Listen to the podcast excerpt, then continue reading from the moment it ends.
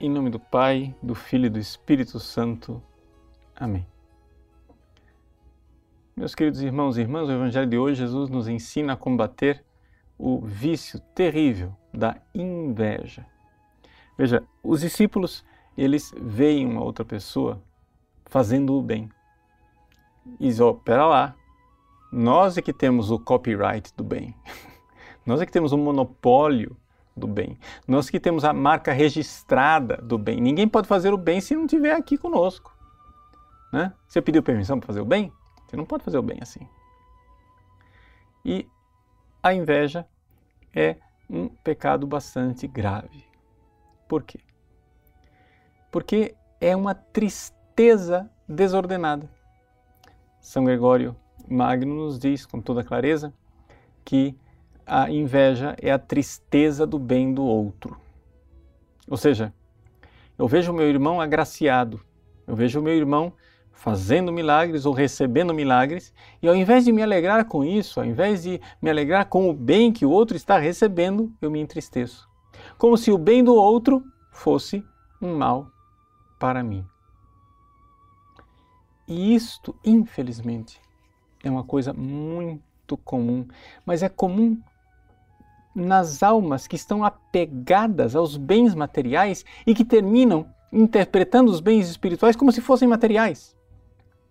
Veja, por exemplo, se eu tenho uma nota de 10 reais e você pede essa nota, eu fiquei 10 reais mais pobre. Então, os bens materiais eles são sempre é, limitados, ou seja, eles podem ser possuídos pelas pessoas e ao serem possuídos pelas pessoas, o outro sempre sai um pouquinho né, desastrado nessa história. Então aí se implanta esta visão de tristeza porque o outro tem.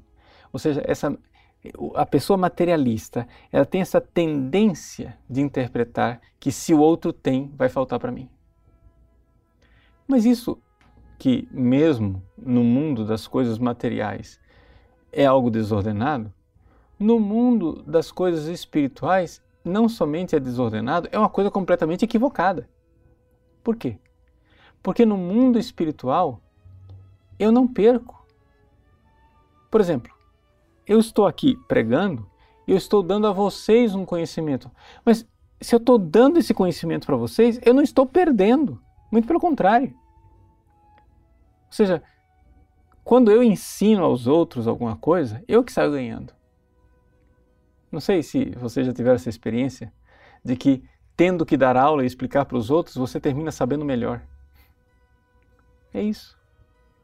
Então, quando eu desejo Deus para o outro, eu não perco Deus. É exatamente o contrário. Se eu desejar que o outro perca Deus, aí é que eu perdi Deus. Se eu desejar o inferno para o outro, sabe o que está acontecendo? Eu é que estou caindo no inferno. Mas se eu desejar o céu, se eu desejar toda a bênção de Deus, se eu desejar toda a graça para uma pessoa, eu é que estou sendo agraciado.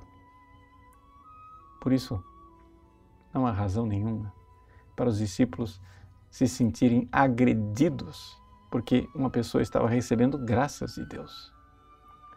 Aliás, além disso, o pecado da inveja, neste caso, é ainda mais grave, porque ele pode dar origem a um pecado contra o Espírito Santo. Santo Tomás de Aquino, seguindo a tradição da igreja, ele elenca, lista seis pecados, seis tipos de pecados contra o Espírito Santo. Um deles é exatamente a tristeza de ver a graça na vida dos outros. A tristeza, a inveja de ver as pessoas agraciadas. Por quê? Porque isto inverte o coração da pessoa de uma tal maneira que a pessoa vira de costas para Deus e pode colocá-la numa situação de não retorno. Esse é, é o pecado contra o Espírito Santo. Quando a pessoa ficou tão cega que já não enxerga mais a graça de Deus e não consegue mais voltar.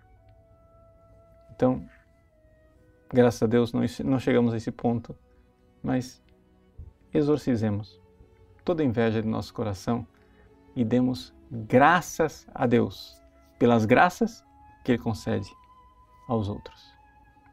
Deus abençoe você. Em nome do Pai, do Filho e do Espírito Santo. Amém.